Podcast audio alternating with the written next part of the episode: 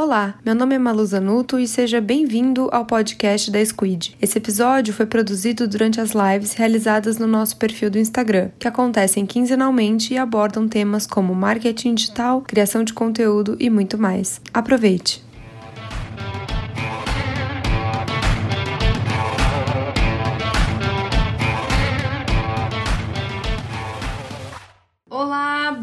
Bem-vindos. Eu sou a Malu e tô aqui para mais uma live Squid. Bom, quem conhece a história do Homem-Aranha já escutou aquela frase: com grandes poderes vem grandes responsabilidades. A lição foi dada ao Peter Parker pelo seu tio Ben, mas eu acho que ela vale muito para os criadores de conteúdo. Afinal, quanto maior a sua audiência, maior deve ser a sua responsabilidade ao compartilhar uma informação. Bom, e é justamente por isso que hoje o tema dessa live é influência com responsabilidade.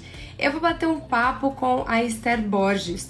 A Esther, ela é pesquisadora no Internet Lab, que é um centro independente de pesquisa em direito e tecnologia. E ela, em parceria, o pessoal da Internet Lab, em parceria com redes cordiais, produziu o guia para influenciadores digitais nas eleições em 2020. Uh, as redes cordiais, para quem não conhece, é um projeto de educação midiática que capacita para o enfrentamento da desinformação e do discurso de ódio nas redes sociais. Como esse guia foi uh, produzido em conjunto, em parceria, a gente vai conversar com a Esther, que é do Internet Lab, na, no Instagram das redes cordiais. Então eu vou procurar a Esther aqui, ver se ela está disponível para entrar no nosso papo. Oi, Esther, tudo bem? Tudo bem, sim. Então tá bom, seja muito bem-vinda à nossa Live Squid. Eu já dei alguns spoilers aqui de você, do Internet Lab das redes, das redes cordiais, mas eu queria que você se apresentasse, por favor, antes da gente começar o nosso papo. Meu nome é Esther,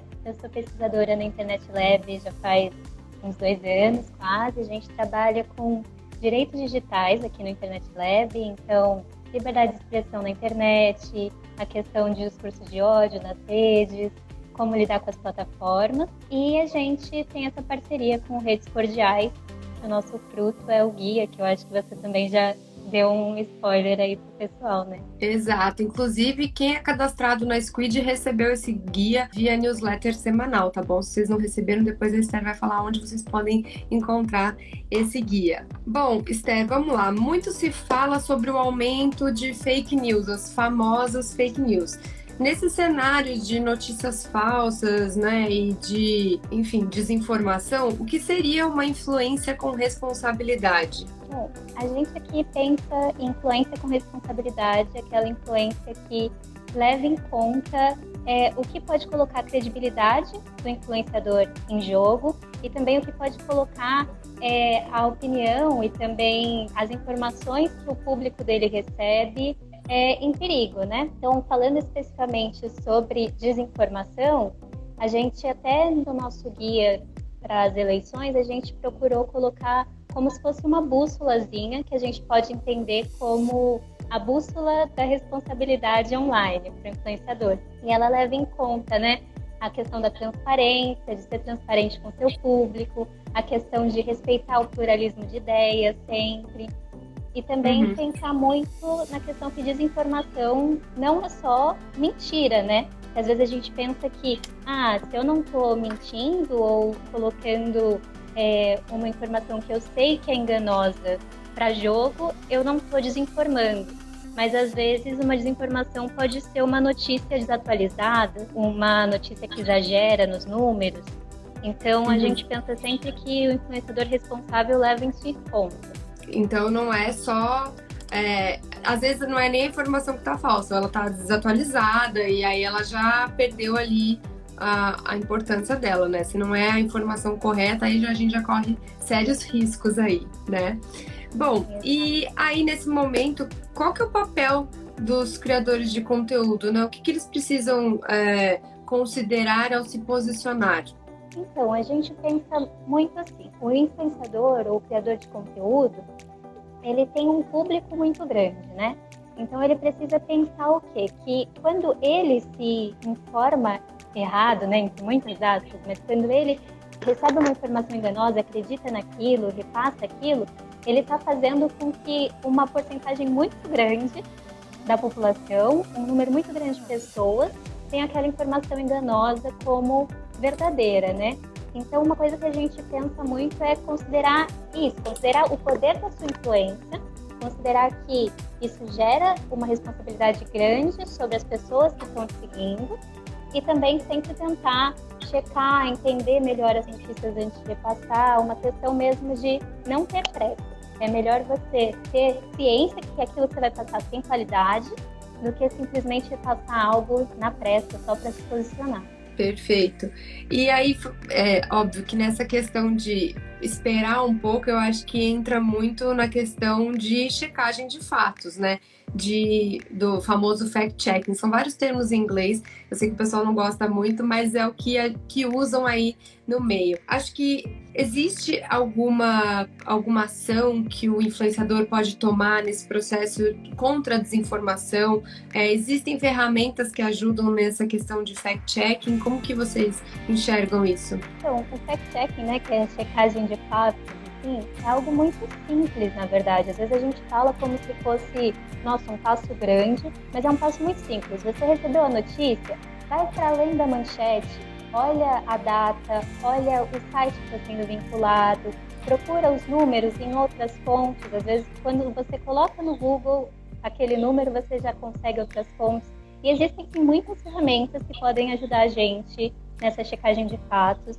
Existem agências jornalísticas né, especializadas nisso, tem aos, aos fatos, a lupa. Eles têm um cuidado muito grande em procurar incoerências dentro das notícias, procurar inverdades, procurar se a notícia é atualizada ou não. Então, às vezes, quando é um assunto polêmico, a gente pode recorrer a essas ferramentas que elas já checaram pra gente. Muito bom. E hoje existem aí muitos movimentos online que foram criados para combater os chamados discursos é, de ódio. E aí, é, nesse cenário, como que os influenciadores devem se posicionar? É, se você abraça aquela causa, pode sair postando, mesmo que não faça sentido para o seu público ou para o tipo de conteúdo que você produz. Como que vocês enxergam isso? Bom, aqui a gente tem um cuidado muito grande em, primeira coisa, diferenciar discurso de ódio de hater, né? Porque a gente tá, quando a gente está falando de discurso de ódio, a gente está falando de uma coisa muito séria, né? Que é uma discriminação que gera violência. Então ele vai além de um hate. E aí, quando a gente pensa nesses é, grandes eventos que geram é, discursos de ódio muito grandes, é, discursos de ódio nocivo mesmo para as pessoas, né? Que envolve uma discriminação racial, discriminação de classe, discriminação de gênero, a gente tem que pensar primeiro em não publicar esse tipo de coisa e não divulgar esse tipo de coisa. Mesmo que seja para uma denúncia, é importante não compartilhar.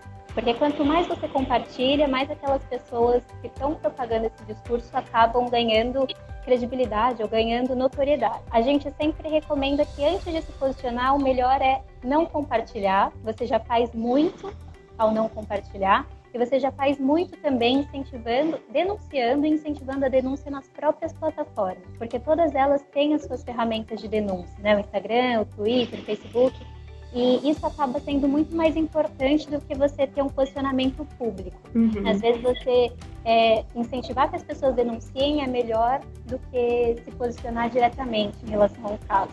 Entendi. Ó, a Bacela Gabi está falando aqui.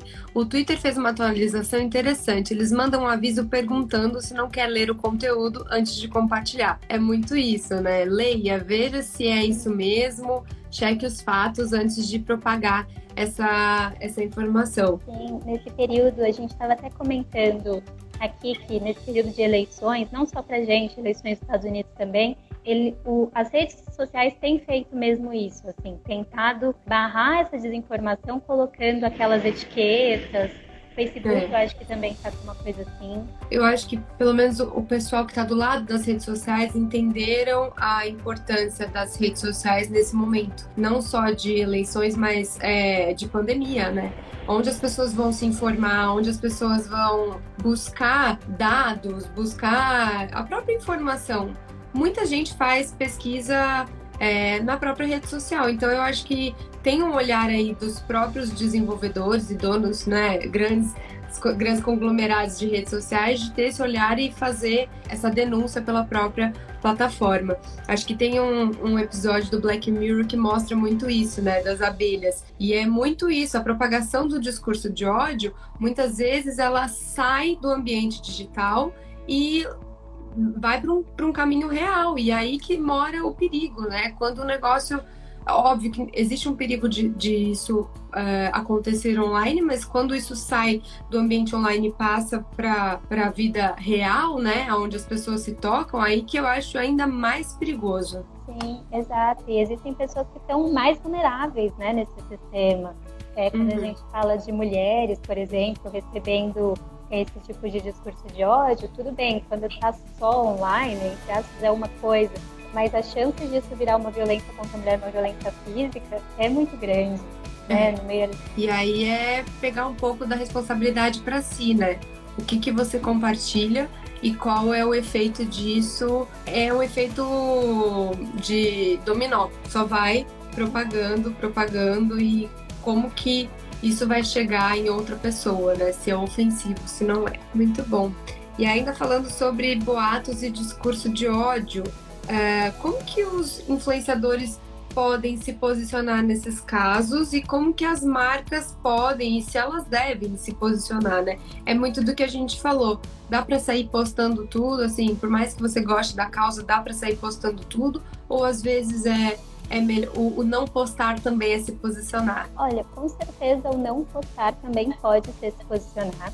Mas uma coisa também que a gente pensa é que se existe essa vontade, de postar alguma coisa, mesmo que seu perfil não, não tenha construído é, uma narrativa para aquilo, né? Você não tem postado muito sobre uma causa. Por exemplo, você não é uma mulher negra, então você não posta muito sobre a causa negra, mas de repente surgiu alguma coisa e você gostaria de postar. Então é interessante você entender o que está sendo falado ali, entender o porquê está é, tá sendo necessário esse posicionamento tentar ser coerente, tentar ser responsável, né? Seguindo aquela bússola que a gente já falou, sendo transparente, mostrando autenticidade. Mas também, às vezes, é interessante você dar espaço, por exemplo, para um outro influenciador que já sempre falou sobre aquilo.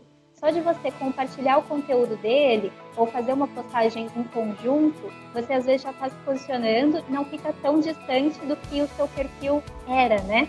Uhum. E também sobre marcas, é mais ou menos a mesma coisa. Muitas vezes uma marca ela não tem o costume de se posicionar, mas ela pode fazer uma parceria com um influenciador que já é, já fala sobre aquilo, ou pode trazer, trazer gente para conversa sempre. Eu acho que um caminho válido. Muito bom. Eu acho que ainda se, se puder reforçar essa questão de, de posicionamento, tem muita gente que está dando voz para outras pessoas. E isso é, é, muito legal, né? Você ceder o seu espaço, a sua audiência para as pessoas que talvez não conseguissem atingir essas pessoas, para dar espaço, para ampliar né, novas e diferentes vozes. Então, eu acho que se você não se sente confortável de postar e conhece alguém que pode contribuir com essa discussão e com, com enfim, o que estiver sendo ali postado, eu acho que vale também fazer isso, né?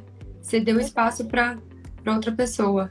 Exato, tem muita gente produzindo muita coisa na internet, muita coisa muito legal. E quando a gente está falando de discurso de ódio, é, mais do que desinformação, né? Discurso de ódio, ele toca em pontos muito pessoais. Então, talvez seja interessante mesmo ter essas parcerias, conversar com outras pessoas. E também falando sobre marcas, às vezes é melhor um posicionamento não direto em relação a uma questão polêmica, mas sim um posicionamento de você também é, evitar, por exemplo, anúncios em sites que você sabe que estão é, propagando algum tipo de desinformação, algum tipo de discurso de ódio. Eu acho que teve um movimento grande aí no começo do ano relacionado a isso, marcas tirando seus anúncios do Facebook, porque as políticas de discurso de ódio estavam mudando e elas não concordavam com aquilo. Então, eu acho que seguir também a lógica do dinheiro pode ser uma opção para as marcas. E para o influenciador, conseguir essa questão de fazer contato e fazer uma rede que seja uma rede interessante. Muito bom. A Mônica Dias está comentando aqui: é, fundament é fundamental se posicionar e analisar sempre, publicar coisas que agregam e sempre checar. É você entender a sua responsabilidade, entender o seu papel ali dentro e, e entender como que aquilo, aquela informação vai impactar as outras pessoas, né? Então, Vamos lá. Aí, é, uma pesquisa encomendada pela Câmara dos Deputados e pelo Senado no ano passado revelou que 79% dos brasileiros utilizavam o WhatsApp como fonte de informação mais importante, enquanto 50% é, tinham a televisão como fonte principal e 8% apenas jornais. É, hoje, né, com o atual cenário de pandemia, você acredita que essa porcentagem mudou, permanece a mesma? Como que você enxerga esse cenário? As pessoas continuam se informando pelo WhatsApp? Acredito que sim, as pessoas continuam se informando pelo WhatsApp e primeiro a gente precisa reforçar que não é errado necessariamente você se informar pelo WhatsApp, né? O WhatsApp ele acaba sendo um meio realmente de você conversar com as pessoas que você confia, com as pessoas que você convive. Então não é errado. Acontece que no Brasil a gente tem uma internet que não é uma internet universal, né? Muitas pessoas, cerca de 85% da população das classes mais baixas, só tem acesso a pacotes de dados, não tem acesso à internet livre. Então, o que acontece? A pessoa ela recebe a notícia por WhatsApp, não consegue clicar na manchete, ela não vai conseguir abrir a notícia e ler num veículo jornalístico, por exemplo.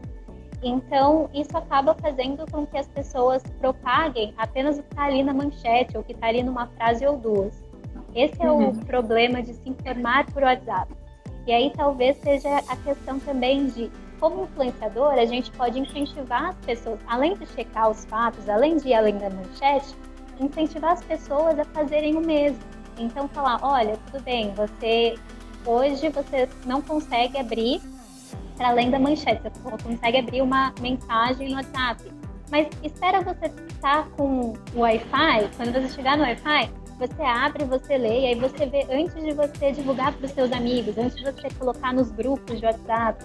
Então, acho que também pode ser legal, assim, o influenciador responsável passar um pouco dessa responsabilidade para o seu público também.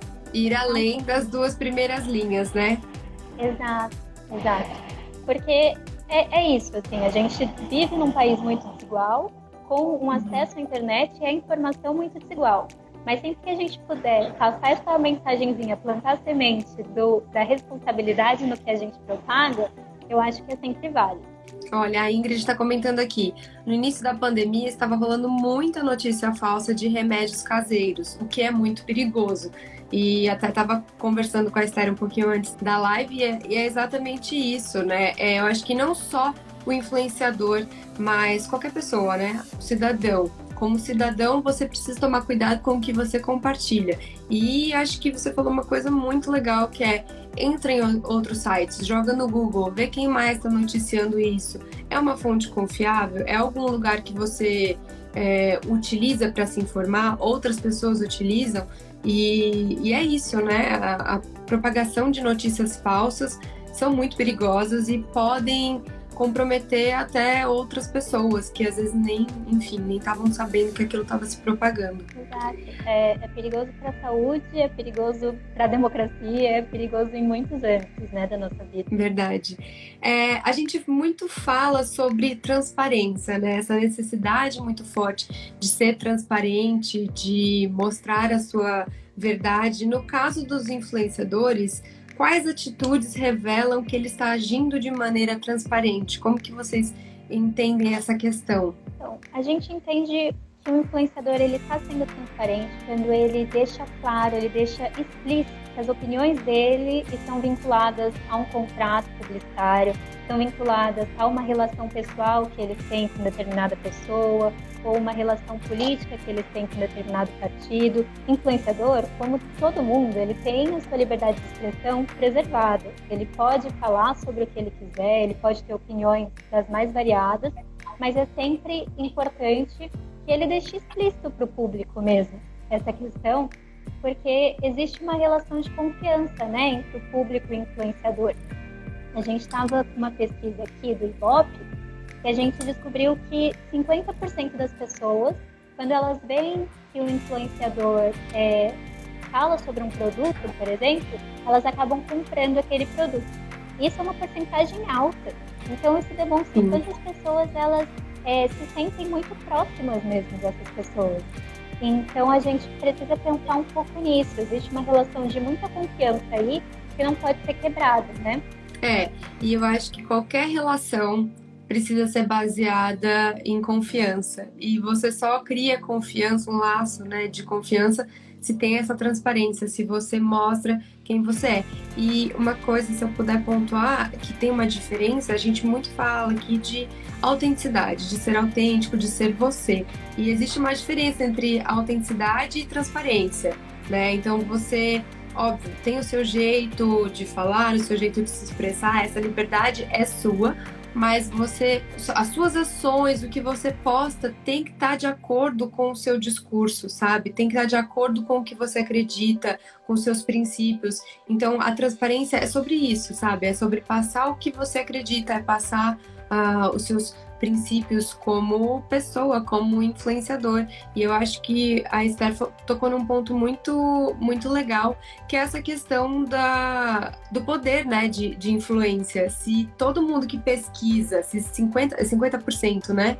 50% das pessoas que pesquisam alguma coisa, é, que, que, são influenciadas diretamente, compram, imagina isso com uma informação sobre saúde, por exemplo, ou uma informação sobre eleições, no caso do, do guia. Então, é, é entender o que você propaga vai ser escutado e vai ter tido aquilo como verdade por muitas pessoas. Então, por isso, a importância dessa influência responsável. Exato. E é isso também, né, Malu? Não é errado você, não é errado você fazer um contrato, não é errado você, de repente, ter uma relação pessoal, não sei, dentro do Ministério da Saúde, por exemplo, e trazer informações de lá, mas é muito importante que você deixe claro de onde essas informações vêm, por que, que você está falando aquilo, porque muitas vezes quando as pessoas elas acham que é algo espontâneo e não é, esse sentimento de que elas estão sendo enganadas é muito prejudicial para a imagem do influenciador e também para o mercado de influenciadores como um todo, né? Perfeito. A Dani, Dani XNS, eu não compartilho nada e não clico em links.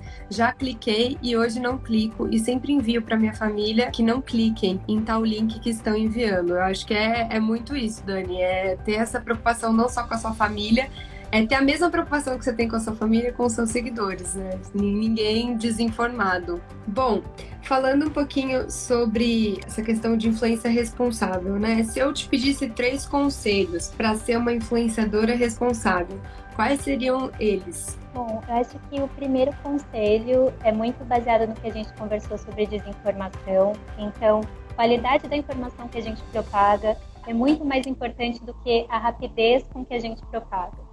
Então, sempre pensar nisso, checar, é, encontrar outras fontes, pensar qualidade melhor que quantidade, melhor que rapidez. O segundo conselho seria de ser honesto e transparente com o público, seguindo assim os princípios éticos da publicidade, mas também os princípios éticos de maneira geral, assim, entendendo que existe uma relação de confiança e que a gente tem que manter esse vínculo. Por fim, é não publica e não reproduz nenhum tipo de discurso de ódio. Incentiva que as pessoas não façam isso também, que elas denunciem, porque quanto mais a gente propaga, mais a nossa sociedade fica polarizada e difícil de conviver. Muito bom. Temos uma pergunta aqui. Existe alguma forma prática de checar se a notícia é falsa? Eu acho que é difícil pensar em checar se a notícia é falsa é, de um jeito rápido, porque muitos fatos parecem reais. E como a gente ah. conversou, muita coisa não é mentira quando a gente fala de desinformação. Então, acho que uma dica muito básica, assim, a primeira coisa é olhar a data. Porque, assim, por mais que a gente não possa dizer com certeza se a notícia é falsa, se eu percebo que é uma notícia que eles estão dando uma manchete como se fosse algo de hoje, e quando vai ver algo de dois anos atrás, eu já consigo filtrar muita coisa. Eu acho que a data e o lugar onde foi publicado são as coisas que podem ser nosso primeiro filtro. Tá. Mas assim, existe alguma ferramenta para isso ou só mesmo a, a data, o local já, já te ajudam? Então, não existe uma ferramenta que você coloque o link e aí ele vai aplicar notícia Verdadeiro ou falso? É, Fica aí uma falso. sugestão, gente, ó, se eu tiver querer criar algum, algum alguma um coisa bote. aí, é exato. É, mas ó, as agências de checagem que a gente comentou, a Luca e a Fatos, tem um arquivo muito grande, assim, de notícias que elas já analisaram. Então, às tá. vezes, pode ser interessante você entrar em um desses uhum. dois sites e ver se o que você está pensando, que você está pesquisando, aquela notícia que você viu, já tem ali, se alguém já checou para você. Muito bom. Bom, a Mônica está falando aqui, a Mônica diz, as pessoas precisam parar de usar o piloto automático, imediatistas, ser um ser pensante, se preocupar com a divulgação de conteúdos. É isso mesmo, Mônica, não só de conteúdos, mas acho que qualquer informação. É aquele, aquela brincadeira do, do microfone sem fio, né? Vai, telefone sem fio. Vai passando, vai passando, vai passando, a hora que chega no último já não é nada do que a pessoa falou. E é, acho que se a gente pudesse colocar de uma forma prática, acho que seria bem isso, né?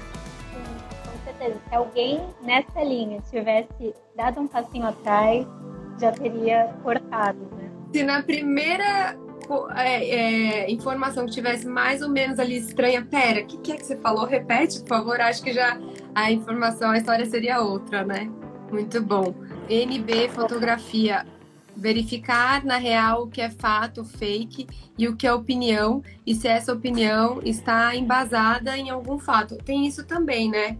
Existe uma diferença de opinião e notícia falsa. Como que, que vocês avaliam isso? Se já tiveram alguma coisa nesse sentido? Eu acho que a diferença entre opinião e notícia falsa entra muito na discussão que a gente tem sobre transparência. Porque tá. se a gente deixa claro, se a pessoa que está propagando a notícia deixa claro que aquilo não é um, um fato jornalístico, que é uma opinião, que é um artigo de opinião, ou que é uma coisa que ela acredita, a gente já mata isso também, né? Tá. Porque as pessoas param de propagar como se fosse um artigo jornalístico. Eu acho que as pessoas elas têm muito essa facilidade de acreditar em coisas que elas acreditam que foram apuradas, né? Como um jornalista uhum. faz, que foram atrás de fontes. E aí, quando ela entende que não, que é uma opinião, talvez elas propaguem menos isso. Mas eu acho que cai muito nessa coisa da transparência mesmo. Muito bom. Gente, a... tô vendo vários comentários aqui super legais, é, de pensar duas vezes antes de postar. Eu acho que é muito legal. Se vocês não tiverem dúvidas relacionadas ao tema, é, influência com responsabilidade, peço que vocês mandem um inbox pra gente é, e aí nós vamos responder vocês. O foco aqui é a influência com responsabilidade. Quero agradecer muito a presença da Esther. Acho que foi um papo muito legal. Acho que com certeza abriu aí os, os horizontes de, dos influenciadores e eu acho que é um fato para a gente parar e pensar, sabe? É muito aquele negócio, é fato, é fake. Então acho que é uma serve de lição de casa, olhar para o que você está fazendo, para o tipo de conteúdo que você está produzindo e ver, né, se, se isso está de acordo aí com o seu discurso. Eu que agradeço a oportunidade de conversar com vocês.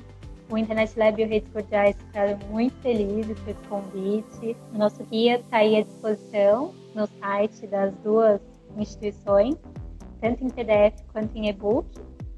E a gente segue conversando, assim, se quiserem fazer perguntas depois, tanto nas redes do Internet Lab quanto do Redes Cordiais, fiquem à vontade. Eu acho que é, é muito do que vocês escreveram lá, né? Que é o começo de uma discussão, né? É para onde a gente vai. Isso aqui é só o começo de, de um longo caminho de discussão, de uma influência responsável e de pessoas mais responsáveis, né? Eu acho que aqui é, é, a sua atuação como cidadão, né? Como cidadão no mundo, como cidadão e de direitos e deveres, né? Acho que a gente teve essa conversa foi muito disso. Eu lembro muito de na escola, primeiro dia de aula, vamos falar de direitos e deveres. Eu acho que é isso, né? Nós estamos no início de uma conversa de um, de um assunto que ainda vai evoluir muito, mas eu acho que o caminho é esse, né? É pensar duas vezes antes de postar, pensar se o que você vai postar é, vai ofender alguém de, de alguma forma, né? De alguma maneira, e verificar. Verifique, fica aí a lição de casa, checar os fatos, checar as informações e ver se, se realmente é verdade antes de compartilhar. Eu agradeço muito, tô vendo que tão, tá muita, muitas pessoas elogiando, que bom que vocês gostam, é um prazer estar aqui com vocês. Se vocês gostaram é, do tema, ficaram inspirados, vai lá no Clube da Influência, escreve um artigo que a gente vai adorar saber o que, que vocês estão pensando aí sobre os temas da, das nossas lives. Como eu disse, essa live vai ficar salva tanto no IGTV da Squid quanto no Clube da Influência e agora também nas principais plataformas de streaming. Esther, Internet Lab, Rede, Redes Cordiais, muito obrigada pela presença de vocês. Acho que foi um papo muito produtivo e muito esclarecedor certeza. E é importante para a gente também falar sobre isso, porque às vezes a gente está tão preso. Eu estava conversando com a Malu sobre isso. A gente está tão preso no escritório fazendo que a gente não tem esse contato a gente não sabe. A gente perde um pouco a noção de que a gente precisa passar isso para as pessoas, né? Uhum. Então é sempre importante esse tipo de evento. Se você já, inclusive, já que fica minha dica, se você leu o guia, vai lá no Instagram do Internet ou das redes cordiais para comentar o que, que vocês acharam. Se tiverem sugestões, fica aí o início de uma discussão. Esther, mais uma vez, muito obrigada. Obrigada pela audiência de quem nos acompanhou até agora e até a próxima, pessoal.